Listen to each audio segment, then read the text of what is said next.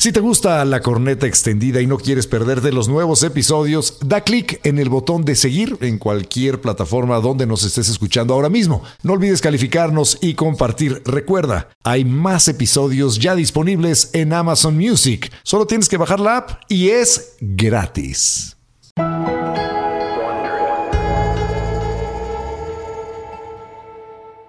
Este podcast contiene lenguaje explícito y está dirigido a un público adulto. El mensaje puede considerarse vulgar y ofensivo. Recomendamos discreción. Bueno, pues yo ya me aburrí de darle clases al estaca todos los días en el programa de radio. acerca de, de, lo, de la ciencia política, clases, de cátedra, de economía y de cerrarle la boca. Entonces, eh, pero espérame, no vamos a hablar ya mi garganta. No vamos a hablar de la 4T, güey. Vamos a hablar de vamos conceptos, a hablar de, muchas de ideas. Exactamente. Yo no dije que de la 4T. Es Tú que tu obsesión y tu obsecación por atacar al régimen que está transformando a México, no pierdes oportunidad de jalar agua para tu molino. ¿Quién está trayendo a la mesa la porquería esa de la cuarta transformación? Tú, tú, solamente tú empezaste con ello. Que diariamente tenemos este ejercicio educativo en tu favor. En el, Pero lo bueno es que no tengo que hablar contigo exclusivamente porque tenemos un invitado. A ver si aprendes. con el cual vamos a hablar de una cosa que a lo mejor no tiene nada que ver con la cuarta transformación, que a lo mejor tiene que ver con el clima político mundial actual, que a lo mejor nos va a ilustrar de alguna manera el por qué han cambiado tanto los vientos políticos, no solamente en México, sino en el mundo. Vamos a hablar el día de hoy del populismo. Así es. Y no, la verdad le estaba haciendo la mamada. O sea, yo no le doy clases a estaca. La verdad. ya ves, no se puede, chingado. No, en realidad yo estoy muy interesado en lo que voy a aprender, porque el día de hoy tenemos un hombre que es un historiador, es analista político, licenciado en Relaciones Internacionales por el Colegio de México, tiene una maestría en Sociología Política y un doctorado en Historia por la Universidad Iberoamericana, mi alma mater, por cierto. Y, él está aquí para darnos clases a nosotros, para, para abrirnos los ojos. Bienvenido, maestro José Antonio Crespo. ¿Qué tal? ¿Cómo les va? Mucho gusto. bueno, doctor. Doctor. ¿Cómo te gusta que te digamos doctor? Doctor, maestro, José Antonio. José Antonio. Ya vas. José Antonio, eh, el, tema eh, que nos atañe el día de hoy es una palabra muy traída y llevada, pero que a lo mejor eh, nosotros y, quienes nos escuchan no entendemos a cabalidad, no entendemos completamente. Vamos a hablar del populismo, que es, hasta donde yo entiendo, un estilo político, una no, no es una ideología, es un estilo. ¿Estoy en lo correcto? ¿Qué es? El, ¿Con qué se come el populismo? ¿Por dónde le entramos? Sí, efectivamente, y tiene, ha tenido muchos significados y por eso de pronto, cuando se pelean, decir es que populista es esto, no, es esto otro. Mira, originalmente surgió de un movimiento de estudiantes rusos en el siglo XIX que les llamaban populistas y que ellos decían hay que ir con los campesinos a enseñarles a leer y escribir y a, pasarles algo de conocimiento, están muy marginados y lo hacían de buena, de buena fe, eh, pero ellos por su lado, eh, no era una política de Estado. Entonces ahí tenía un significado positivo que muchos rescatan todavía, ayudar a los pobres, como dicen por ahí, si, si, si, populistas ayudar a los pobres, pónganme en la lista. Sí, esa, ese significado original es positivo ayudar a la gente que menos tiene, eh, educarla, darle oportunidades. Ese es el origen. Lo que sucede es que después, ya en la práctica, cuando algunos gobiernos retomaron, digamos, esa idea, precisamente decir, vamos a ayudar al pueblo, vamos a, a los pobres, etcétera, empezaron a tomar una forma de gobierno que ya empezó a generar problemas, tanto en lo económico como en lo político.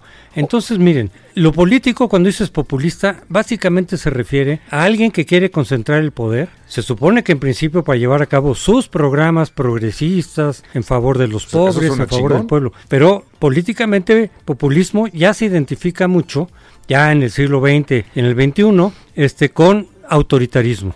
Ahí te quiero, ahí te quiero hacer una, una, una, una pregunta. Eh, hay un famoso episodio, bueno, a lo mejor no tan famoso, pero que a mí me llamó mucho la atención, de un presidente de los Estados Unidos y un presidente mexicano que se reunieron. Peña Nieto y, Obama. Así es. Y entonces Peña Nieta, eh, Peña Nieta, eh, perdón, Enrica, le dijo este, al presidente Obama, lo que pasa es que hay un candidato que es un populista. Que era Donald Trump que estaba en campaña. y se voltea a Barack Obama y le dice, yo soy un populista. Entonces, ahí había una discrepancia entre utilizar populista como una, un insulto o una grosería y, y, el otro, pues que también dicen que era bastante mamón o que es bastante mamón Barack Obama Sí, parece que es bastante mamerto, pero bueno, fue yo para mi gusto un buen presidente, pero se volteó y le dio el, revés, ¿no? O sea, el, cachetón. Cuando Peña Nieto le estaba ayudando, estaba hablando mal de Donald Trump. Y se voltea y le hace una majadería a Obama y le dice, no, pues es que yo soy, lo que acabas de decir, maestro, soy en la lista, yo soy un populista porque lo por las clases populares. Así es, y, claro que pudo haberse quedado callado Obama, claro que le quiso dar ahí un golpe a Peña,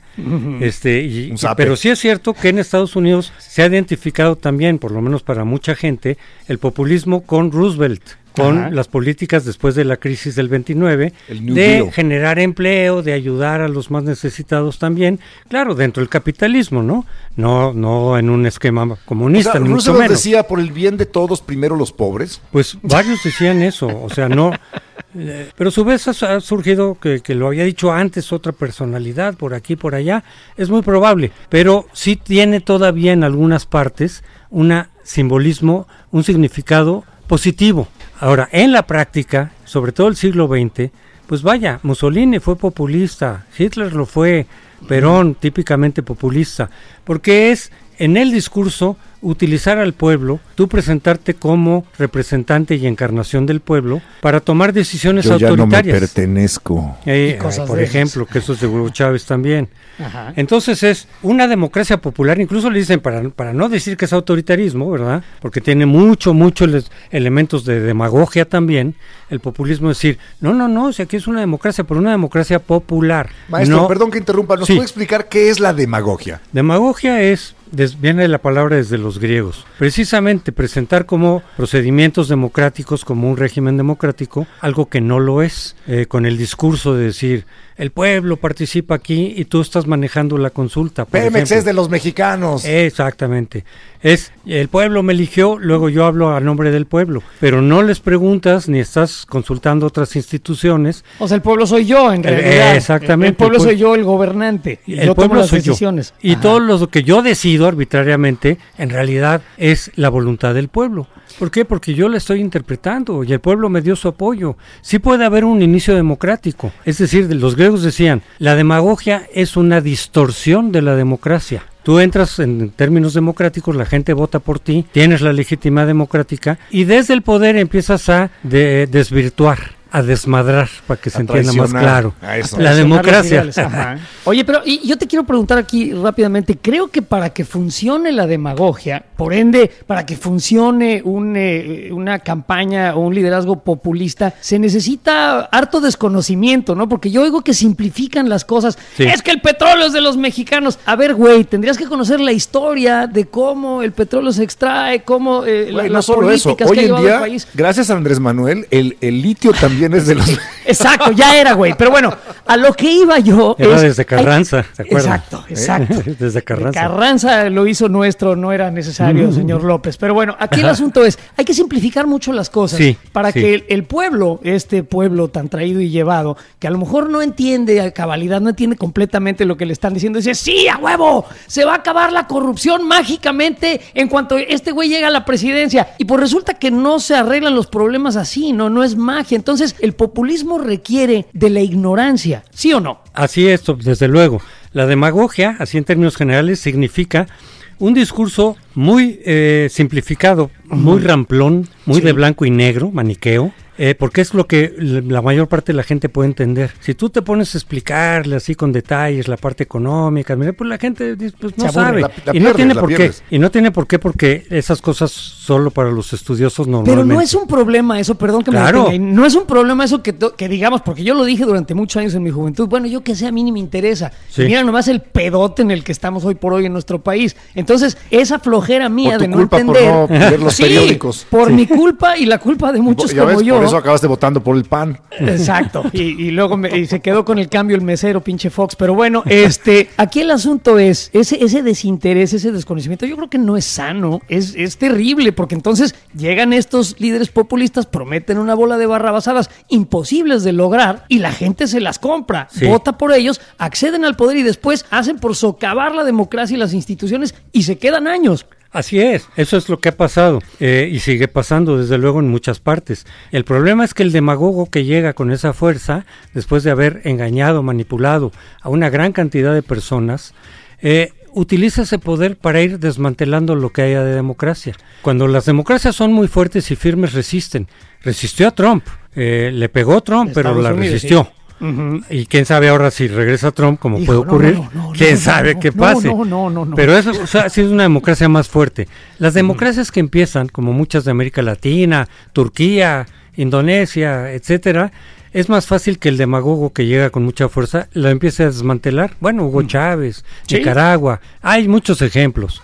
Y entonces sí se vuelve un régimen autoritario, pero en nombre del pueblo. Por eso le llaman democracia popular. Maestro. Para, distinguirla, además esto, para distinguirla de la democracia burguesa, que es la de la que hablaba el marxismo o la democracia liberal. Esto está muy interesante. ¿Cuál es la, diferencia entre democracia popular y la democracia burguesa y cuál es la tercera? liberal, que es la misma burguesa. Ah, pero en términos generales decimos democracia liberal y los marxistas decían la democracia burguesa y los bolivarianos siguen diciendo democracia burguesa. O sea, los países como Venezuela, Cuba, eh, Nicaragua, etcétera. Y lo que dicen es Tú utilizas la democracia burguesa para llegar al poder, por la vía electoral, etcétera, pero ya en el poder empieza a sustituir en lo posible por la democracia popular, que quiere decir concentrar el poder y tomar las decisiones en nombre del pueblo. Se supone que es más democrático que el pueblo decida directamente a que sea a través de los representantes, del Congreso, porque esa es una democracia más indirecta.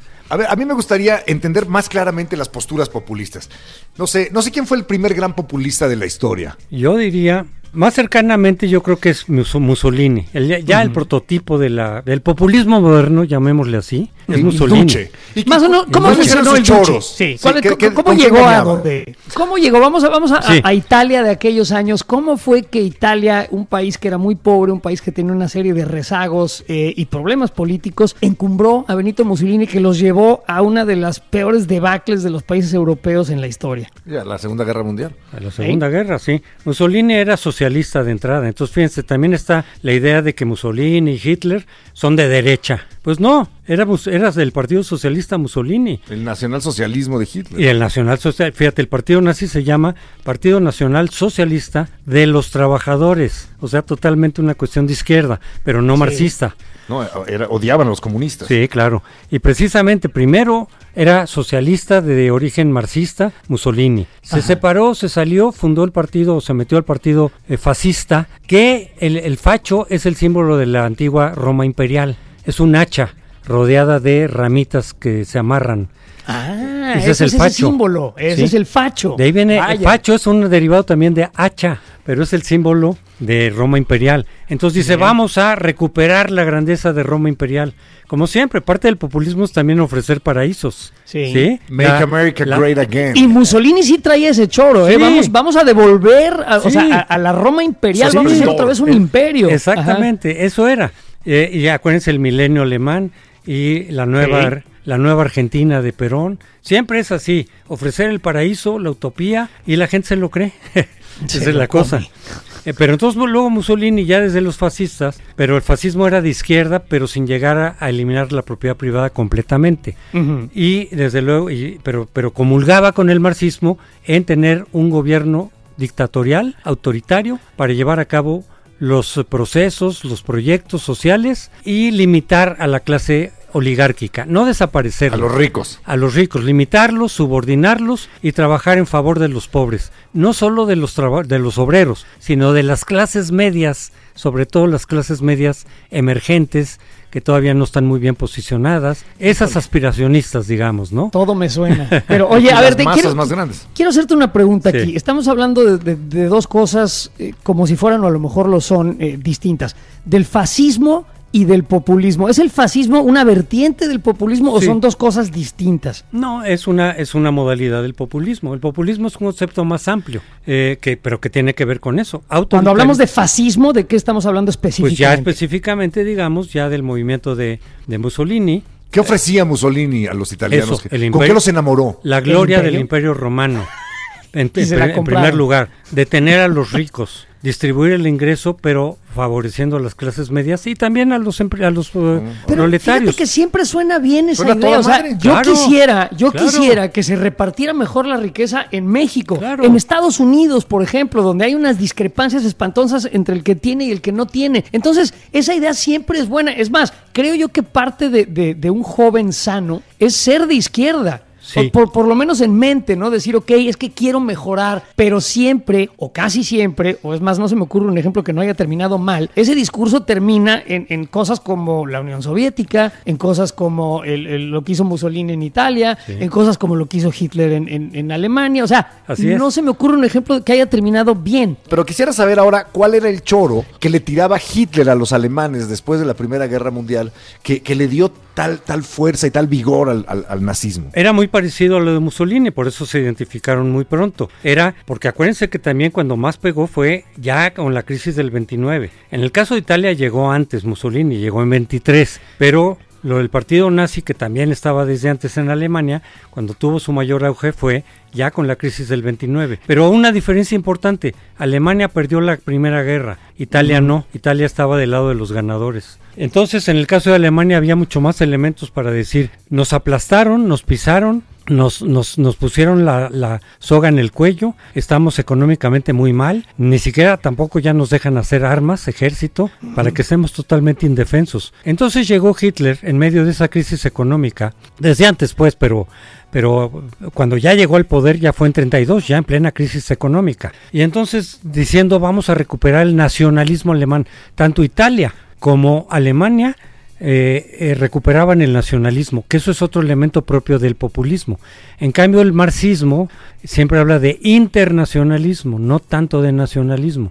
Entonces, como el nacionalismo puede ser muy fuerte, los populistas recargan mucho en el nacionalismo. Frente a potencias extranjeras, en el caso de Alemania era, desde luego, pues los ingleses, los gringos, los franceses que nos están aplastando, que nos ganaron y nos tienen... Pero es hablar, hablar de nuestras tradiciones, de lo que somos como alemanes, nosotros los italianos, bueno, en México, es que vamos a pedir, a exigirle una disculpa a la corona española. Exacto. esas jaladas de, vamos a defender lo que es nuestro, no es ver hacia adentro y rechazar lo que viene de fuera. Perdón que te interrumpa. Sí, no, totalmente, pero además frente a las agresiones pasadas y presentes de, de los extranjeros. Los agravios percibidos, incluso los que no has recibido tú, es, es que nos quitaron. A mí me da mucha risa cuando dicen, es que invadieron México. No, pendejos, México no, existía. ¿Cuál México? ¿De qué mamada están hablando? Perdón, maestro, que me exprese así, pero... Así pues es. Regresando a Adolfo, Adolfo Hitler, él sumó un elemento también terrible que fue el odio dirigido a un grupo específico. Ah, pues los ricos. ¿Y quién, Bueno, pero quién era?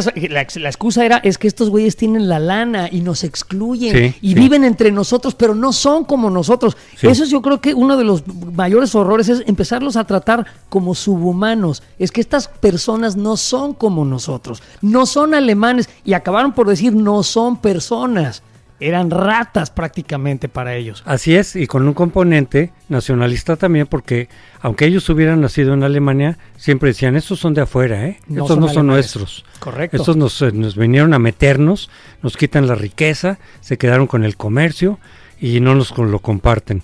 Y de ahí todo el odio antisemítico, ¿no? También había en los dos casos mucha homofobia. También Hitler se fue parejito contra los homosexuales. Bueno, y los gitanos acabaron Y los gitanos, etcétera. O sea, son todos esos elementos de odio contra los diferentes, contra lo diferente a la mayoría o al grupo dominante. Lo sigue haciendo Putin en Rusia hoy en día en contra de los homosexuales. Pues sigue, sigue, ah, no, claro. Sí, y esto me lleva a, el populismo, digamos, más reciente, que yo también veo que hay mucho populismo en Europa, que más bien es de derechas. Tiene las mismas características de es que nosotros somos los ingleses originarios y nos están invadiendo todos estos inmigrantes y demás. O sea, es cosas como el Brexit, ¿no? La salida de, Inglaterra de la Unión Europea, que fue una decisión bastante mala. Digo, ahí van, ¿no? Los ingleses. La historia lo evaluará. Sí, lo evaluará sin duda, pero, o sea, se deshicieron de una serie de conveniencias económicas para vender, para intercambiar bienes y dinero por una cuestión patriotera, como lo entendemos aquí en México, nacionalista, pero ahora estamos hablando de populismos de derecha, maestro. De, de, alguna manera son distintos a los que hemos platicado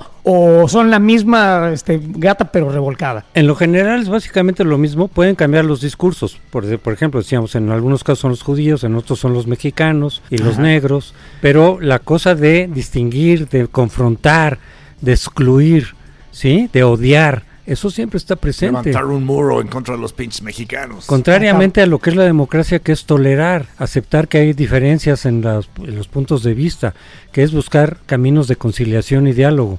Ah, eh, después de, de, ahorita le seguimos con el populismo, pero ¿hay alguna esperanza? Porque yo siento que esto lleva a un, a un callejón sin salida. ¿Hay alguna esperanza de retomar el diálogo político en donde pueda haber personas que apoyen este movimiento o el otro, que sean de izquierdas o de derechas, pero que regresen a un diálogo democrático y que no estemos viviendo política de partido de fútbol? De nosotros somos del América, pues nosotros de las Chivas, pues chinguen a su madre, pues son unos traidores, o sea... Pon el ejemplo tú en el programa de radio, cabrón, ponte un poco a escuchar los, los, razonamientos y las cosas positivas del equipo contrario. Lo que oigo en general es una batea de babas repetitiva, ramplona, como dijo el maestro, este, soluciones mágicas que no funcionan, un tiradero de dinero a lo estúpido y un encono social propiciado por el mismo presidente. Digo, respondiendo a tu pregunta, pero maestro, volviendo a la plática con usted, este, hay manera de, salir de esta ola populista que está viviendo el mundo, ¿eh? no nada más México. A ver, para mí sí tiene mucho que ver el jefe de gobierno.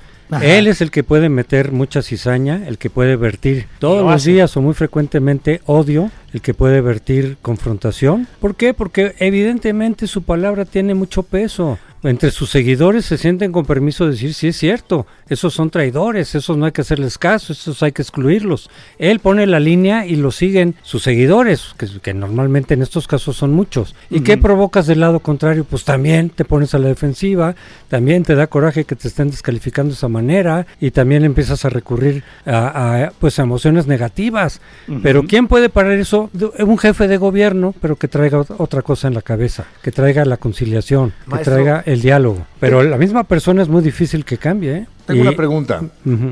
Desde hace muchos años hemos escuchado esta frase, divide y vencerás. Esto es lo que hacen los jefes de gobierno populistas cuando enfrentan a la población uno contra otro. ¿Por qué les conviene esta división? ¿No, sería más favorable para ellos que todos los apoyáramos?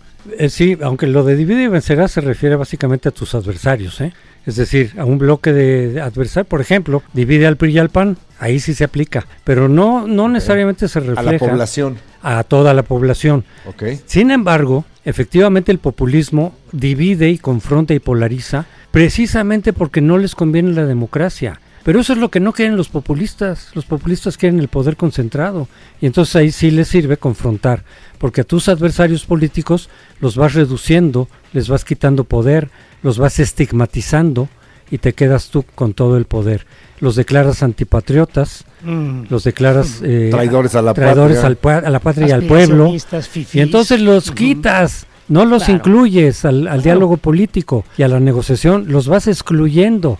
Por eso es que recurren, no es casualidad, todos los populistas han recurrido a, a ese pues ahí sí también se atribuye que el primero que dijo, el que no está conmigo está contra mí, en términos políticos es Mussolini. Eh, entonces eso es, porque sí es una estrategia política para quedarte con todo el poder, pero en nombre del pueblo, no con el lenguaje eh, monárquico, ¿no?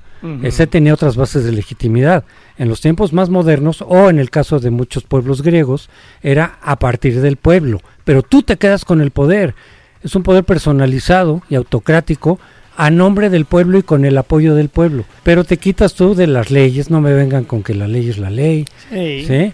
Mi gabinete a modo. Al diablo las instituciones. al diablo. Mi, gabinete a modo que están de adorno, nomás me tienen que decir que si o se van a la chingada. O sea, lo que vemos, ¿no? Las instituciones autónomas se estorban y responden a los enemigos. Y como los enemigos son traidores a la patria, hay que quitarlas o subordinarlas. Es el mismo discurso. ¿Para qué? Políticamente para concentrar el poder en una persona. Y quedarte. Que es la encarnación del pueblo. Mira nomás. Pero fíjense una cosa, yo, yo quisiera agregar una cosa a esto del populismo, porque por el lado económico se entiende ya por populismo políticas que sí generalmente pueden ir a los pobres, incluso desde la derecha, ¿eh? la derecha tampoco es que excluya completamente programas sociales y eso, las usa también en su beneficio, pero eh, el populismo tiene que ver con políticas para los pobres, los, los eh, marginados, pero con recetas económicas malas que al rato te van a llevar una crisis económica y la gente va a acabar peor de lo que estaba. Pero la gente no importa, lo que importa es que yo concentre el poder y me lo quede. La gente, digo, pues lo hemos visto en Cuba, Por eso. lo hemos visto en Venezuela, lo hemos visto en repetidas ocasiones en donde el pueblo que chinga a su madre. Sí. Lo que importa es que yo y mi partido sigamos, digo, disfrutando de las mieles, ¿no? No se murió, este, bueno, el, el- el héroe, este revolucionario cubano, eh, eh, cuyo nombre ni siquiera quiero decir, pero el hijo de puta de Fidel Castro, no se murió con millones y millones y millones de dólares en el banco. Totalmente, ¿no? Al mismo tiempo las élites se enriquecen, casi siempre, de las élites populistas. Su Correcto. familia eh, siempre tiene dinero, tiene unas casas enormes. Sí, claro, es hipocresía, por supuesto. Pero lo que me refiero es que estos programas sociales que presentan como un beneficio real a los pobres, a los necesitados, a- económicamente siempre están basados en malas recetas. Sirven para darte baños de pureza, para darte baños de populismo, de pueblo. Vean cómo yo sí les ayudo a los, a los pobres. Te sirve para subordinarlos políticamente y que vayan y voten como tú les dices. Es decir, con fines electorales. Pero económicamente casi siempre están basados en malas recetas. Y entonces pasa algún tiempo, que pueden ser 10, 15 años, se te viene para abajo la economía porque estás financiando esos programas con recursos no sanos, con recursos endebles, le estás quitando a otras partes importantes de la economía ese dinero y se te viene para abajo y resulta como en Venezuela es el ejemplo más cercano que tenemos y luego esos pobres a los que ayudaste durante 10 años acaban peor de lo que estaban. Vean Venezuela, Correcto. bueno Cuba, pero Venezuela la gente, ¿cuánta gente se ha ido de ahí porque ya no había nada? ¿Y cuánta gente está buscando en los basureros comida porque ya no puedes encontrar tan fácilmente? O sea, los que fueron beneficiados durante 6, 7, 8 años por Chávez, ahorita ya se fueron a otro país o están buscando los basureros qué comer. Correcto. A eso me refiero, eso tiene que ver también con el populismo. ¿Qué se contrapone a esas recetas populistas, tanto en lo político como en lo económico, pero con una, con una orientación de izquierda? La socialdemocracia. Ejemplos Eso de me, países. eso me interesa, Claro. porque eh, se, se- se da baños, por ejemplo, nuestro gobierno de izquierda, y yo sostengo, y corrígeme si estoy mal, maestro, que no es un gobierno de izquierda, pero me interesa que eh, lo que estás diciendo. Perdóname que te acotase ahí. Sí, pues es, es, es la- es la izquierda populista, este, digamos, como Si es de izquierda, ya ves. Sí, ¿Sí es este, de izquierda? ¿Sí es de izquierda Andrés Manuel López Obrador? pero de izquierda eh, inspirada en el marxismo, digamos. Y, y por lo tanto, que, que eso es el, los proyectos bolivarianos son el marxismo adecuados a las condiciones del siglo eh, XXI. Ujú. Ese es, por eso le llaman socialismo el siglo XXI. Pero están inspirados en básicamente las mismas premisas que el marxismo. Y ya, Ya, sabemos ves, cómo para que acabó no eso. estés diciendo en el programa de radio que el gobierno No. de Andrés Manuel no es de izquierda. Sí, Bueno, es lo de que pasa izquierda. es que no es una izquierda progresista ni es la izquierda que uno querría. es, la Exacto, izquierda esa, exacto. es la izquierda esa rancia, pinche y mal entendida que nomás jode países. Sí, bueno, yo- ya cambiamos un poquito tu discurso, pero sí es de Exacto. izquierda. de, de esa izquierda inspirada en el marxismo, adecuada a las condiciones actuales, que ahorita por lo menos para América Latina ya le decimos frecuentemente la izquierda bolivariana, por el Tú peso eres, y un la hombre de, importancia. iz- tú eres un hombre de izquierda, maestro, porque quien haya estado oyendo esto a lo mejor dice, claro, lo que pasa es que este señor, tú eres un hombre de izquierda, pero eh, estoy escuchando tus opiniones y veo que no comulgas con esta supuesta izquierda que tenemos en México. Que Esa no, no. es supuesta, cabrón. Ya te dijo que sí es de izquierda. Bueno, es una izquierda bastante chafa. que no, te gusta, eso es otra cosa. Sí, bueno, es- no, no me gusta. Es que izquierda populista, izquierda autocrática, o sea, no muy democrática, como tampoco los gobiernos de derecha te pueden sacar rápidamente a, a una situación ya muy sólida, eh, por muchas razones, ¿eh? Yo tampoco estoy defendiendo a los gobiernos de derecha como, como la panacea, ¿no? Maestro, Cometen- es usted un neoliberal. Pues eh, yo sí, un poquito, pero no tanto. Pero no tanto, más, socialdemócrata, por eso les ponía el ejemplo. A eso queremos Ahí llegar. está. Y la socialdemocracia fuera de América Latina, también hay partidos socialdemócratas, movimientos, pero no han pegado mucho. Eh, en cambio en Europa, pues están los países escandinavos, Alemania por temporada, ya después en la Segunda Guerra, eh, eh, el, laborismo inglés ha contribuido. Y les ha funcionado. Bueno, hay que ver los países escandinavos. Bueno, que, quiero entender qué es la socialdemocracia. Es derivado del marxismo, por cierto, ¿eh? Es una corriente que estaba en el marxismo alemán, pero que vio que las premisas y que los planteamientos del marxismo no coincidían con la realidad y se fueron separando un tanto y dijeron, tomamos los objetivos, que los pobres suban, que haya más igualdad, que haya más justicia social, pero, pero no por esta vía del marxismo porque eso va a salir mal. Entonces, ¿por cuál vía? Por la democracia, con políticas económicas que generen desarrollo económico y eventualmente van generando también distribución del ingreso. Entonces tienes una combinación de respeto a los derechos humanos. Acuérdense que la figura de ombudsman, es decir, el protector de los derechos humanos, surgió en Suecia también a principios del siglo XX, pero en esta lógica socialdemócrata. A mí por eso me gustó la socialdemocracia, porque sí, hay que luchar por los pobres, hay que generar riqueza para distribuirla, no para que se la queden unos cuantos. Hay que crear oportunidades en la educación, hay que crear un sistema de salud, que ahora les decimos todos noruego precisamente por eso.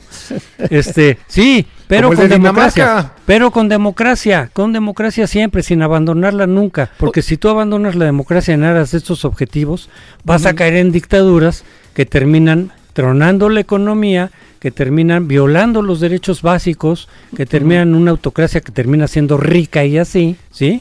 Cuando se habla de los ricos, de los pocos ricos, del neoliberalismo, oye, ¿y ya volteaste a ver a Cuba? ustedes lo decían, ya volteaste a ver a la familia de Maduro y de Chávez, ¿por qué nada más te quedas con el neoliberalismo? En todo caso, el ejemplo para mí mundial, histórico, es la socialdemocracia, la que más éxito ha tenido. No es una utopía, no es un paraíso, tienen problemas, eh, pero es quien más ha logrado con democracia menos corrupción, menos impunidad, más respeto a los derechos humanos. Todo eso está en todos los indicadores mundiales. ¿Cómo vamos, cómo vamos a acceder a ello? yo me apunto a todo lo que acabas de decir, ¿Cómo maestro. Nos vacunamos contra el populismo? Contra el pues populismo. ¿Y cómo accedemos a la socialdemocracia en México? Porque mira, dijiste un par de cosas muy importantes. Yo creo que México nunca le ha apostado, y creo que es a propósito, los gobiernos de México, a la educación. Y, a, mí muy pobre entender, a un gobierno no le conviene la gente educada, pero la gente educada se queja. Decía Vicente Fox, no, no, pero la gente, en capital humano. Pero la gente educada se queja y la gente educada exige. Entonces, yo veo que en México, digo, por ejemplo, ahorita tenemos una situación lamentable en la Secretaría de Educación. O sea, vamos de Guatemala a Guatepeor, tenemos a una... Ya, espérate. no, pero de veras, no se le invierta a la educación. Esto es a propósito, maestro, porque yo sí quiero ser un socialdemócrata y yo sí quiero que los pobres salgan de la pobreza. y yo sí quiero...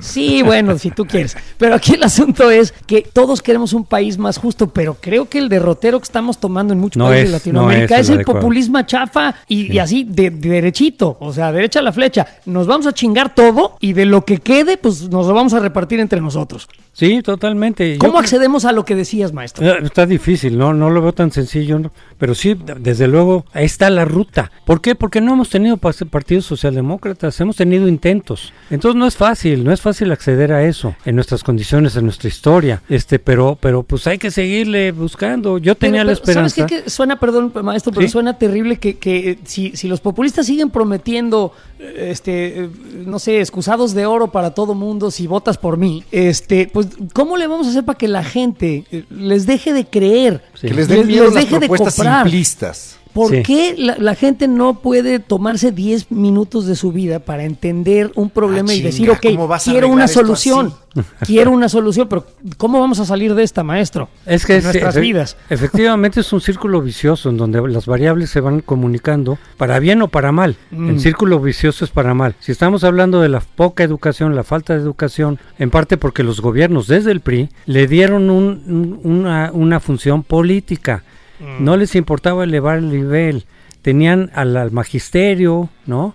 A, la gente como una estructura corporativa política donde lo que importaba era el apoyo, que se movilizaran, que fueran a votar por ti. Eh, con eso bastaba y les dabas a las cúpulas sus privilegios para que estuvieran subordinadas políticamente. Porque lo que importa es elevar la calidad. Y cuando se ha elevado la calidad, eso generó también la, desigualdad. La educación privada, pues de todos los niveles, empezó a tener más calidad porque la, allí la gente que los manejaba, esa educación, pues no estaba con criterios políticos Oiga, maestro, tengo una pregunta. En alguna época me parece que en Inglaterra se, se, se, les vino a la cabeza una idea que decía, bueno, ¿cómo puede valer lo mismo el voto de una persona que no sabe ni leer que el de una persona que tiene este, estudios profesionales? Bueno, no sé qué, en qué época sucedió esto. En el siglo XIX. En el siglo XIX, y, y, creo que lo intentaron. Eh, ¿Valdría la pena, o sea, sería justo decir, esta gente que vota no tiene ni la más puta idea del por qué está votando y se están tragando toda esta bola de mentiras? y, dividirlo. O, sea, ¿qué piensas de esta idea? Que al Estaca le encanta esta idea. No, es cierto, güey. Estoy justo estoy diciendo que eso no es democrático. Los ricos, los, este güey le encanta hacerme una caricatura, maestro. No le hagas caso. Chinga. De que el voto de una persona que tiene eh, escolaridad, digamos, eh, de título profesional, valga más que el que tiene prepa, que el que tiene eh, secundaria. ¿Qué opinión te merece ese concepto que a mí se me hace terrible? Es, es, es, un, es un dilema de la democracia, porque por un lado efectivamente eso era lo que prevalecía en el siglo XIX, y que aún en Estados Unidos dices, no, ahí era más abierto, sí, con los blancos, pero estaban excluidos los negros y las mujeres. Eso se logró hasta después, pero la idea en Europa sí era, en Inglaterra, monárquica, aristocrática, era que solo un sector de la población pudiera votar, porque eran los más ilustrados, los que podían tener un poco más de responsabilidad, los que sabían quiénes eran. Y fíjate que eso un poco también se fue a Estados Unidos, pero no en el voto, sino en el colegio electoral. Ya ven que ese mm. sistema es muy intricado. El colegio electoral iba a estar formado por una gente preparada, metida en la política, que conocía a los eh, candidatos. Y ellos eran los que iban a decidir la, la presidencia. Podían preguntarle a la gente como una consulta, pero quienes iban a tomar la decisión eran esos nobles, no nobles de aristocracia, digamos, esos gente preparada. Pues notables, notables, la palabra era notables. Quiero hablar de un, tema que me parece interesante. Hay una frase que se dice entre, hasta entre los perros hay razas. Y me parece que de alguna manera el autor de esto es em, un noruego, un dramaturgo noruego llamado Henrik Ibsen, que él decía, vea usted, por ejemplo, a este perro callejero, todo culero, mal alimentado y pinche. En cambio, vea a este perro de raza, este, eh, con un pelaje eh, sano, fuerte, una rapidez, una mirada impresionante. Y decía, lo mismo pasa con la gente. O sea, ¿por qué le estamos dando el voto a la gente más ignorante que son las grandes mayorías? Y, no estamos tomando en cuenta las personas que están más educadas y demás. Y llegó a la conclusión de que las masas tienden a estar equivocadas. Esto me parece que es una manera de patearle la espinilla a la idea que tenemos de la democracia. Por eso, por eso digo que efectivamente es un dilema. en principio, si las decisiones que se toman van a afectar a todos, todos tendrían que tener su opinión y su voto para elegir a quienes van a tomar esas decisiones, porque te van a afectar esas decisiones, pero a todos, campesinos, sepas leer o no sepas leer. Entonces hay un principio de fondo democrático, pero es cierto, como lo decían eh, muchos ingleses en el siglo XVIII XIX, y los griegos, porque eso viene desde los griegos clásicos, decían, pero esas personas justamente son las más manipulables por los demagogos. Son los que van a ofrecer, son los que les vas a decir un lenguaje muy simplón todo. Y te lo van a creer. Y te lo van a creer. Eh, y por eso decían los griegos que la democracia en esas condiciones tiene, con otras palabras, eh, eh tiene la semilla de su propia destrucción, que es una frase de Marx respecto del capitalismo. Pero la idea venía desde los griegos. Una democracia, cuando estás incluyendo a todos, van a votar por un demagogo, que siempre va a salir algún demagogo más tarde que temprano. Y eso está pasando en el mundo. Eh, está pasando en el mundo. Y entonces la democracia en qué se convierte? Pues en Hugo Chávez, en eh, Turquía, ¿sí? Mm. En Putin. El gobierno de la muchedumbre. Eh, sí, entonces se acaba la democracia, aunque se siga llamando democracia, aunque haya algunas formas democráticas pero que no funcionan, como fue en México también con el régimen priista. Ahí estaban todos los elementos de la democracia. Elecciones, más de un partido, porque en México nunca fue sistema de partido único. democracia, pero no lo era, ¿no? Exacto parecen democracias, mantienen cierto formato democrático, pero no lo es. Oye, maestro, ¿y nos pueden devolver a ese a esa simulación? O sea, digo, porque la, historia es una cuestión en la cual estamos montados y, va para donde tiene que ir. Entonces, ¿nos pueden regresar a eso? En, en principio siempre está abierta esa posibilidad.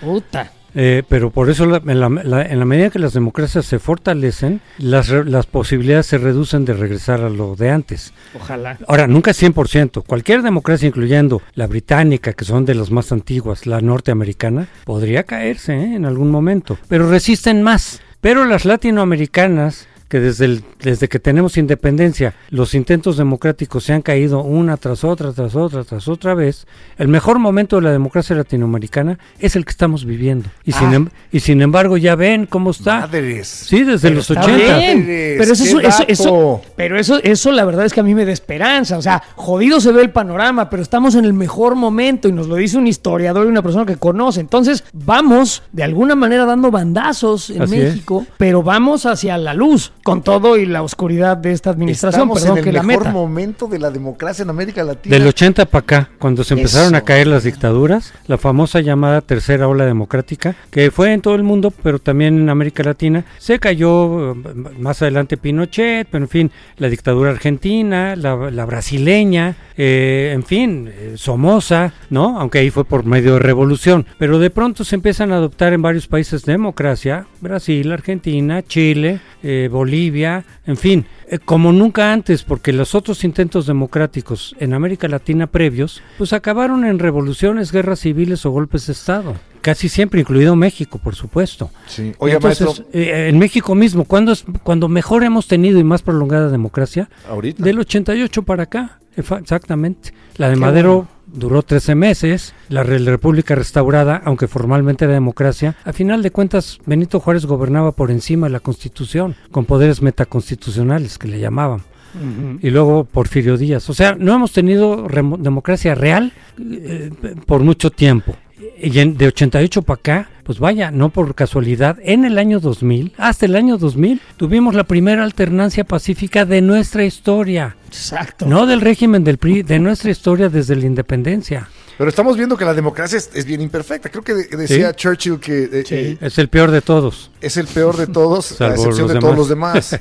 Es real. Yo soy, la- la- la soy chorchiliano. A mí me gusta también eh, mucho la Sí, figura de. Churchill, pero bueno, eh, eh, la democracia que nos está desilusionando muy cabrón, maestro, porque llega eh, a Latinoamérica. Me acaba de decir que estamos en el mejor momento de la democracia y estamos viendo el regreso de El unos regreso. pinches populismos inaceptables, una bola de mentiras. Pero también se les puede sacar. Es que esa es la cosa de la democracia Si que estamos resiste, gozando. Si Si, resiste, resiste, sí. o sea, si resiste, si resistimos todos y estamos políticamente activos, podemos, ok, ya, ya tuvieron su chance, así como le pasó al PAN en México, ok, tuvieron su chance, no lo hicieron bien, vámonos, cabrones. Sí, exacto. ¿No? El, el chiste de la democracia es que puede haber alternancia de un partido a otro, incluso con ciertos proyectos distintos, pero que no se caiga la democracia. El problema es que a veces hay alternancia, llega un partido no muy demócrata y si la democracia es débil, la tumban desde el poder Pues y se que quedan intentan, y vaya se, que lo y se intentan, acabó ¿eh? la democracia o quedan muy pocas muy pocas cosas de democracia. Ejemplos otra vez Venezuela, Nicaragua, ¿sí? Maestro, Cuba ¿qué no, el- porque Cuba no fue democracia como tal, pero, pero Venezuela sí. Y fíjense, Venezuela antes de Chávez, con toda la corrupción que hubiera, porque sí, la democracia sigue habiendo corrupción, el chiste es que se vaya reduciendo. Estaba muy bien Venezuela, era de los países mejores de América Latina, desde luego por el petróleo, por supuesto, pero el nivel de desarrollo era de los que mejor estaban y vean en qué está ahora. Sí. Se vino para abajo todo, tanto en términos económicos como sociales Y pues, como políticos. A- a- a- llevaban 30 años de democracia, mal que bien. No, no democracias perfectas, pero más o menos. Y se vino para abajo. ¿Por qué? Porque muchas veces también de- la gente espera de una democracia que en automático se convierta en democracia social. Lo cual, si no estás en un esquema socialdemócrata, puede pasar mucho tiempo y eso no se da. En el, en el esquema socialdemócrata tampoco es de un día para otro. ¿eh? Los países escandinavos eran pobres a fines del siglo XIX y principios del XX. Se tardaron todo el siglo XX. Fueron avanzando poco a poco, pero no fue de un sexenio a otro o de un gobierno a otro. Entonces hay que desconfiar de quien nos ofrece soluciones rápidas. Claro. Cla- bueno, claro. Claro. sí. Pues esa era parte de la crítica que yo hacía a López Obrador. Decía, sí, sí se puede lograr cosas, pero no en seis años. Eso es una utopía, es una falsedad, es demagogia. Y Pero sí eso que se sienta una mejoría. Y ¿no? eso si tomas los caminos adecuados. Y yo también veía los proyectos de López Obrador y decía, no, estos están basados en falsedades, en fantasías. Si de veras no toma un proyecto más aterrizado en la realidad, pues tampoco lo vamos a lograr ni aunque pasen 50 años. Tengo Pero una pregunta, una pregunta nada más. ¿Qué es el totalitarismo? Es cuando ya no queda ningún resquicio de democracia. Cuando ya ni siquiera la simulas. Cuando es un partido único, donde no hay ningún contrapeso, donde todo el poder está concentrado en una sola persona. Ese es el, totalitarismo. Cuba, en las repúblicas africanas o... Algunas de esas, bueno, eh, a ver, el fascismo acabó en totalitarismo y también con Hitler. Eh, el, el, populismo es un estilo de gobernar, pero ya en cuanto a régimen político, el totalitarismo no deja ningún espacio a la democracia. Muchos regímenes autoritarios, incluido el régimen priista, pues había cierta libertad de expresión, no mucha, pero había. Había libertad de cátedra. A mí nadie me dijo y yo empecé a dar clases pues todavía en pleno régimen hegemónico, nadie me dijo lo que tenía que decir o no. Eh, en fin, eh, no es la libertad completa, pero tampoco es la, es la cerrazón y el control completo que tienen los regímenes totalitarios. Sí, ya estamos hablando, cuando totalitario estamos hablando, no sé, de Pepe Stalin, o sea, de, plano no puedes, no puedes decirle a tu esposa porque si te acusa te llega la policía Exactamente. Por ti, ¿no? A ver, totalitarismos. Stalin, eh, Mussolini, Hitler, y Castro, ahí también. Sí, exacto. Ahí también. El tan admirado héroe de Nicaragua está de, ya sabes quién. Ahorita ya va avanzando en eso Nicaragua. Mm. No está todavía, pero va por ahí. Ahí va. Allá. Ahí va, ahí va. Los populismos pueden llegar a ser totalitarismos entonces. Sí, es un es, digamos que es una de las vertientes del populismo es el totalitarismo. Pero totalitarismo implica partido único, ¿eh? Nosotros nunca fuimos partido único por, por la, dictadura de partido. Eh, eh, fue partido hegemónico precisamente, es decir, convivía con partidos de oposición. No podían llegar al poder esos partidos por la debilidad, sí es cierto, pero eso daba ciertos márgenes, ¿eh? Podías tú militar en otro partido y no necesariamente te ibas a acabar en el paredón. Bueno, en Unión Soviética no, ¿sí? Y en Cuba tampoco, y con los nazis tampoco. Entonces, sí hay diferencia incluso entre un régimen autoritario y uno totalitario.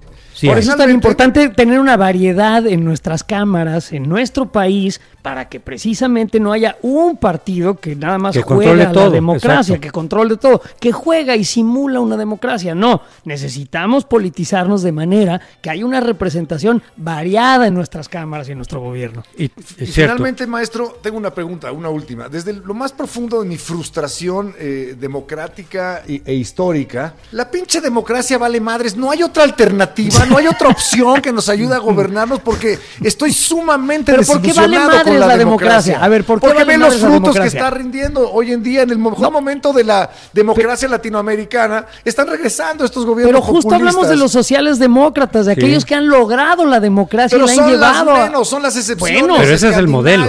Hay que apuntar a ello. Exacto. Digo, son pocos países porque pocos han seguido esa, ruta.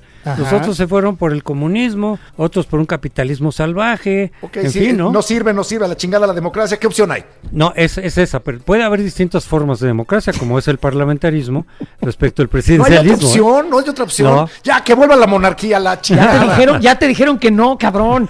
que vuelva la monarquía. pues, esa es la con razón te gusta López Obrador, cabrón. Siete mil millones de humanos y a ningún pendejo se le ocurre otra opción distinta que la democracia que no está jalando bueno, bien. siéntate a pensar en una piedra, digo, ahorita nos dirá el maestro qué opina él, pero a, ver qué otra cosa se te ocurre que preguntarle a todo mundo qué es lo que quiere y necesita. Digo, como la idea más básica de democracia, es que no hay de otra, nos pues tenemos que poner de acuerdo. Pero mira, mira, aquí le voy a meter un matiz. Una cosa es que muchos pensemos que lo mejor es la democracia, pero ¿qué creen? Muchos no, ¿eh? Es también una cuestión de opinión. Ajá, Hay mucha gente que dice, no sirve la democracia porque no me resolvió mis problemas económicos, sociales. Vámonos con una dictadura que se imponga. No, no, no, Que se imponga. hay mucha gente. opciones, hay mucha gente que piensa pues eso. está culerísima. Otra opción, maestro, que no sea la dictadura o la monarquía. No hay más. No hay más.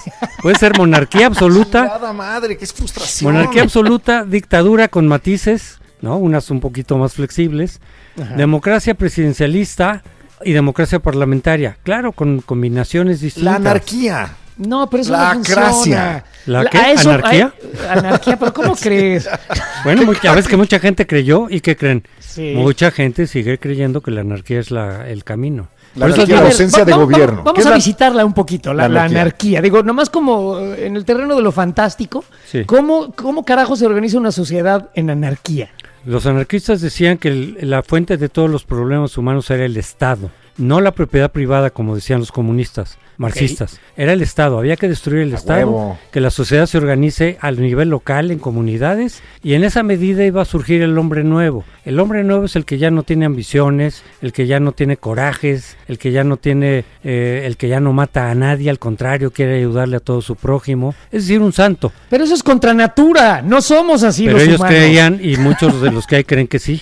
Pues Übermensch. Los marxistas también creían y creen que sí, nada más que el camino es quitando la propiedad privada. Pero el resultado del marxismo iba a ser una sociedad sin clases, sin propiedad privada, sin Estado, sin mm. policía, sin ejército, sin, sin cárceles. Sin diferencias y privilegios, pero siempre. Pero el que organiza. Y con el hombre nuevo también, que es el, hombre. El, pastel. el hombre que le ayuda que se desprende de lo, de lo que haga falta para dárselo a los demás, de que ni por aquí se le ocurre robar, explotar, matar a nadie. Por favor. Esa es, es una utopía, pero mucha gente sigue creyendo en ellas. Bueno. Entre otros, entre otros ¿quién creen? Entre otros, ¿quién creen? A ver.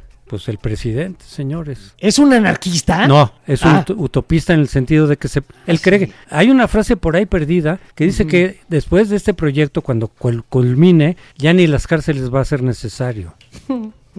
Es utopía. Bueno, la socialdemocracia está logrando eso. Las cárceles en Dinamarca y en Noruega se están vaciando. Pero, concéntrate, a ver, estamos hablando de nuestro actual presidente. Sí, no, pero la socialdemocracia no es utopía, ¿eh? Ahí sí que saben, parten del hecho de que los seres humanos tenemos una naturaleza difícil, difícil, vamos a ponerle ahí.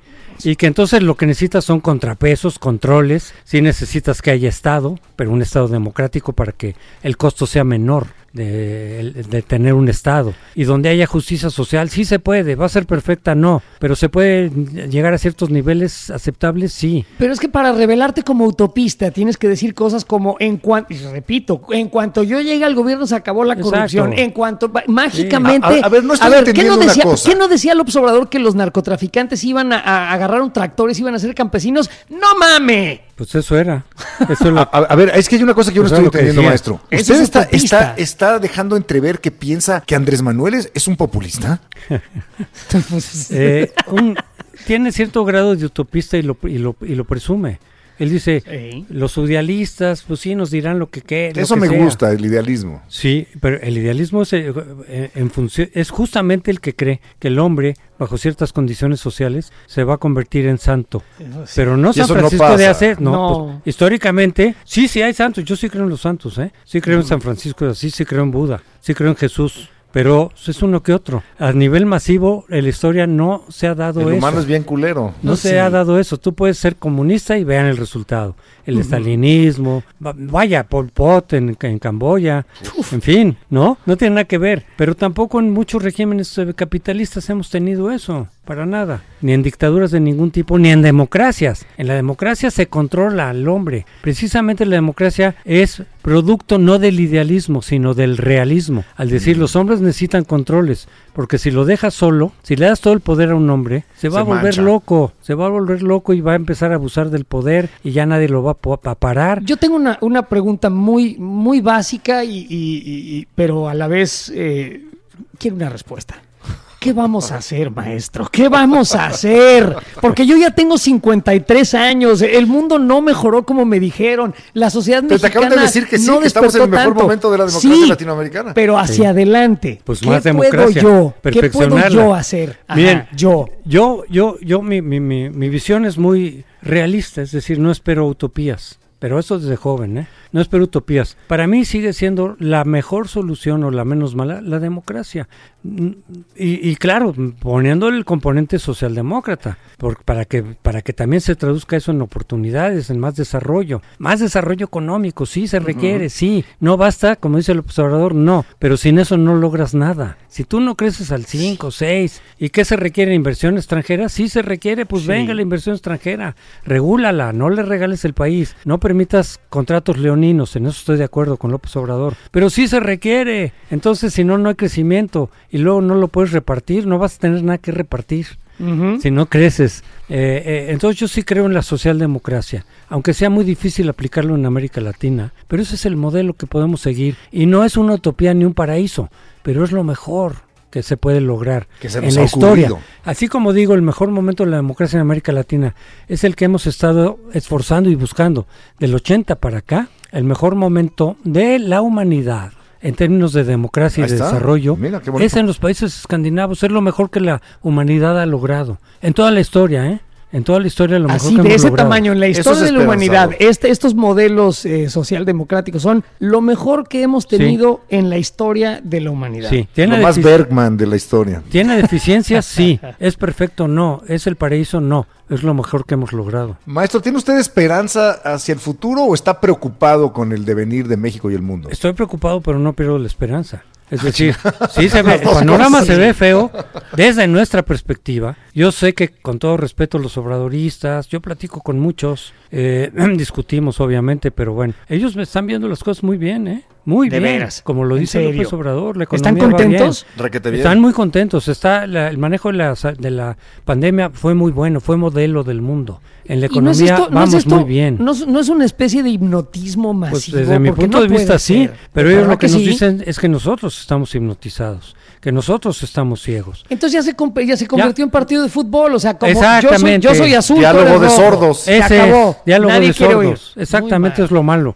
El debate ya no existe. Sí, existen las descalificaciones y los insultos, porque no se ¿Oíste, puede debatir racionalmente ya. Cada Cállate, quien- pinche mono cilindrero. Sí. Cállate, pinche foca aplaudidora. Estamos, estamos en universos paralelos donde las cosas se ven exactamente al revés. ¿Cómo puedes lograr con un acuerdo así? No se puede mientras, mientras prevalezca esa Tenemos que situación. encontrar, tenemos Bueno, que encontrar la manera. Nuestra Sí, propuesta sí. es hacer diálogos como el que acabamos de tener el día de hoy para que la gente pueda forjarse opiniones diferentes, un poquito estimularnos todos la neurona y tratar de encontrar juntos una solución para los problemas que aquejan a México y no este encono que nos tiene atorados en este diálogo de sordos. Así es, totalmente. Pero eso creo que esa posibilidad va a ser, si acaso, después del 2024. Con López Obrador ya no va a haber reconciliación. Al contrario, creo que la polarización de aquí al 24 se va a incrementar. ¿Por qué? Porque lo que estaba en juego va a ser la presidencia. Y López Obrador va a hacer todo lo posible para no perder, para que Correcto. su partido no pierda. Y eso va a traducir en qué? En más polarización. Bueno, que esta plática entonces sea un llamado a la acción. Sí. eh, Sea usted obradorista, sea usted un no obradorista, vamos a ponerlo en esos términos, un llamado a la acción política, que usted se involucre, que decida, que se saque su credencial de elector, que vaya y vote en las elecciones chiquitas y en las grandotas y que realmente se dé cuenta de cómo nos están gobernando. Eso es todo lo que hay que hacer. Cómo nos están gobernando y si le gusta a usted, que nos escucha, cómo lo están gobernando y si no le gusta, pues sáquelos a chingar a su madre. Perdón. Votar, votar a, a partir de las convicciones propias y de la propia experiencia, sí. Hay que ir a votar, por supuesto. Y hay que leer a José Antonio Crespo en el Universal, por ejemplo, ¿no? Ahí de repente. Pues no estaría mal. seguirlo en Twitter, por ejemplo. ¿Cuál es su cuenta, maestro? es arroba hack con mayúsculas, hack y luego crespo 1. Ok. Pero las, tres las tres primeras de hack crespo Mayúsculas. son mayúsculas y lo demás minúsculo. Lo vamos a dejar aquí en el podcast puesto escrito y lo vamos a poner en las redes sociales para que ustedes lo sigan. Y, y creo que eso de escuchar voces distintas es lo que nos viene haciendo mucha falta a todos. A mí, yo tengo que sentarme con unos obradoristas en una peña a tomar café pinche y a oír Mientras sus oyes a Silvio. Rodríguez. Mientras oigo a Silvio Rodríguez y digo viva, viva ANLO. Y yo me tengo que sentar con unos fachos a Exacto. hablar de la- la- las bondades del neoliberalismo salinista. Y todos nos tenemos que eh, arrimar y acercar a mentes un poquito más Sí, mira, ilustradas como la del como señor maestro el José Es el, es el diálogo entre los derefachos y los morenazis, ni modo. Ahí está, ahí está. Oiga, pues muchísimas gracias de verdad, eh, maestro, por esta plática que ha sido muy entretenida primero y muy enriquecedora. Y creo que sí, eh, que sirva como un llamado a la acción, de verdad. Pues encantado por mi parte. Me da mucho gusto estar con ustedes. Gracias. Desde luego, más adelante, cuando ustedes gusten, con mucho gusto los acompaño. Hombre, Ya dijo, que maestro. quiera, ya estuvo, Sí, porque hay, la hay- palabra. hay tantos temas y hay tantas preguntas. ¿Sabe qué? Me hubiera gustado ser su alumno en algún momento. ¿eh? Exacto. En alguna de sus clases. Qué, qué- qué- qué bien explica cómo domina usted los temas y qué interesante estuvo esta hora. De verdad, muchísimas gracias. Pues al contrario, gracias por la invitación, ¿eh?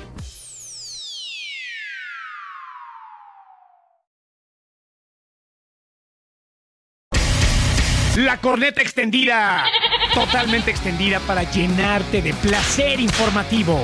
Deja que se descargue en tu aparato nuestro elixir auditivo. Si tu vicio ya era la corneta extendida, será tu perdición. Entrégate al libertinaje conceptual y refocílate en nuestra posilga digital. Cada semana el tema más duro, Y el más actual que nos dé la gana abordar. sin censura, Sin tapujos. sin vergüenza. Cada martes te entra uno nuevo. Un nuevo episodio de La corneta extendida.